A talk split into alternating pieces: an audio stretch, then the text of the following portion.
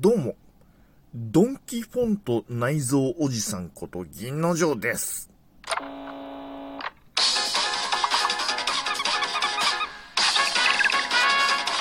銀酒川4号店ラジオトークから失礼いたします。東京在住おっさんリーマンお酒大好き銀の城です。まあ僕ね、まあおっさんなんですよ。いい年こいたおっさんなんですけれども、まあ、自分のこの筆跡というんですかね、あの、鉛筆とかで文字を書くこの文字が割と丸いんですよ。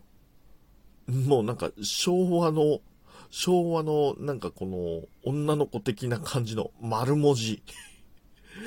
なんかね、まあ、そればっかりはどうしてと言われてもそうなんですとしか言いようがないんですけれども、まあなんかね、このバナーとかね、なんかこの、僕がこの音声配信とかで企画とかやってる時とかに、たまにこう手書きとかで文字を書いたりとかするんですけど、その時に結構みんなから、ドンキじゃんって。ドンキのフォントだねって言われることがあって。うん確かにあの、ドンキホーテのさ、ディスカウントストアのドンキホーテって、こう、ポップが手書きじゃないですか。で、結構丸文字じゃないですか。言われるとね、似てんのよ。まあ、よくもまあ、よくもまあ、そう表現してくれたなってちょっと思ったんですけれども、あの嫌じゃないですよ。嫌じゃないですよ。むしろ、なんか、じゃあちょっとドンキに寄せてやろうと思って、僕、あの、一回ラジオトークの中で超ライトニングトーク祭りっていうね、イベントを開いた時には、もう完全に黄色いシートの上に、もう明らかなドンキのフォントで、もうちゃんとね、手書きでね、あの、書いてやりました。あえてドンキフォントで書いてやりましたよ。みたいなね。あの、怒ってないよ。怒ってないよ。嬉しいなって思いながらね。まあ、それぐらいちょっと特徴的なね、筆跡なんですよ。で、今日ちょっとこの話をしたいのが、ちょっとニュース記事で読んだんですけれども、あの、フォントワークスっていう、まあ、フォントを作る会社ですね。そこが、ウェブサービス、新しいウェブのコンテンツサービスで、文字シティっていう、なんか仮想の、なんか都市みたいな、文字のシティっていう、そういうサービスを立ち上げたらしくって。で、そこの第一弾で、その、ユーザーが手書きした文字を元に AI がフォントを自動的に作ってくれるっていう AI 字文字っていうサービス。これがね、スタートしたんですよっていう話なんですよ。で、まあ、どういうことって言ったら、そのひらがなをね、その AI 字文字のサービスのウェブページに行って、ひらがなを書いてくださいって。あなたのひらがなを書いてくださいと。で、その書いた筆跡を AI が分析して、えーその書き方を真似て、自動的にいろんな文字を生成してくれるっていう。つまりは、自分がそのひらがなを書く、ひらがなを書くことによって、えーフォントが作れるっていうね。なんかちょっと面白そうじゃないですか、これ。で、まあ、あの PC とかマウスとかでも一応できますよとは書いてあるけれども、まあ、推奨なのは、まあ、当然ね、あのこう、ペンで書くっていうことらしいので。で、僕一応 iPad と、えー、Apple Pencil を持ってるんで、これ使えるじゃんって思って、で、さっきですね、この文字シティっていうサイトを探して、で、AI 字文字のサービス、字文字 ?AI、AI 字文字っていうね、このサービスのページを見ました。で、ちなみに、えー作れる、その、フォントに関しては、まあ、ひらがなを書いた上で、ひらがなとカタカナとアルファベットが、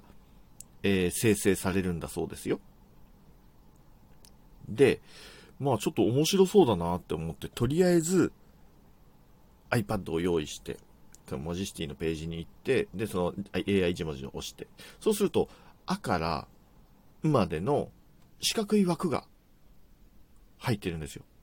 画面の中に。で、この枠の中に、そのペンで文字を入れていけばいいのねっていう話だったんで、まあ入れてきました。あ、い、う、え、お、かきくけこって一文字ずつ。でさ、ちょっと気になるのがさ、やっぱり綺麗に書こうとするじゃない？そういう時って気をつけて書こうかなって。ちょっと走り書きじゃなくて綺麗に書こうとするじゃない？より丸くなんだよね。まあしょうがない。まあそういう雰囲気だねって思いながら、えー、いろいろ、ちょっと、あのー、書いてみました。あとか、いとか、うとか、えとか。で、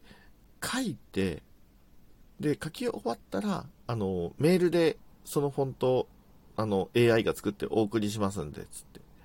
え出たんで、で、待って、で、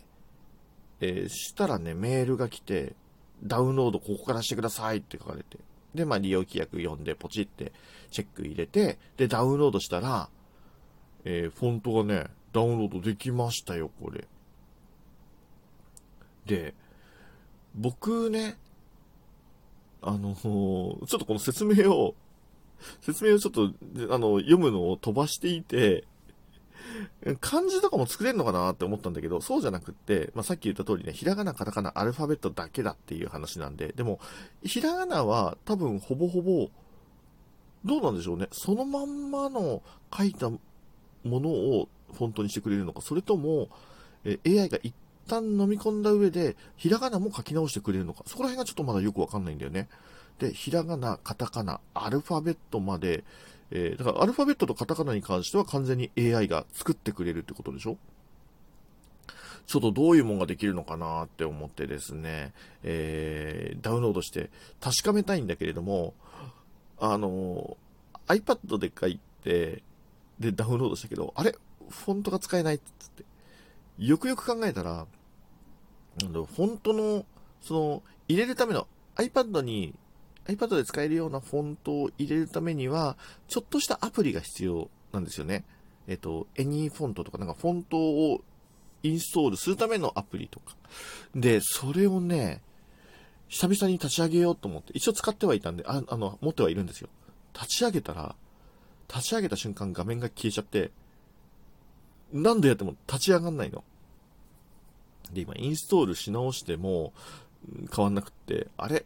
あれできないってなって、まだちょっと中身は確認してないです。後でね、PC とかでもう一回開き直したら見えるかもしれない。まあでもね、だからちょっと中身については、こう Twitter とかね、こんな感じになったよっていうのは、ちょっと音声では説明しにくいので、なんならちょっと僕のね、あの、公式 Twitter とかで、まだちょっとね、あの、お見せできればと思ってます。けれども、なんかちょっと夢あるよね。なんかフォントにね、なってくれれば、自分の書いた文字がフォントになってくれるのって、なんかいろんな、資料とかにも使えるし、なんなら、なんか、アンドロイドのスマートフォン、これちょっと僕やったことないんでわかんないんだけど、アンドロイドのスマートフォンって、なんかフォントを自分の好きなものに変えられるとかあるじゃない。だからひょっとしたら、あの、ひらがな、カタカナ、アルファベットに関しては、自分の手書き文字で、いろんな、なんか、ニュース記事とか読めたりする可能性もあるってことだよね。言ってたら、なんかそれ、面白そうだけど、絶対読みにくいよね、きっとって思っちゃった。けどなんかね、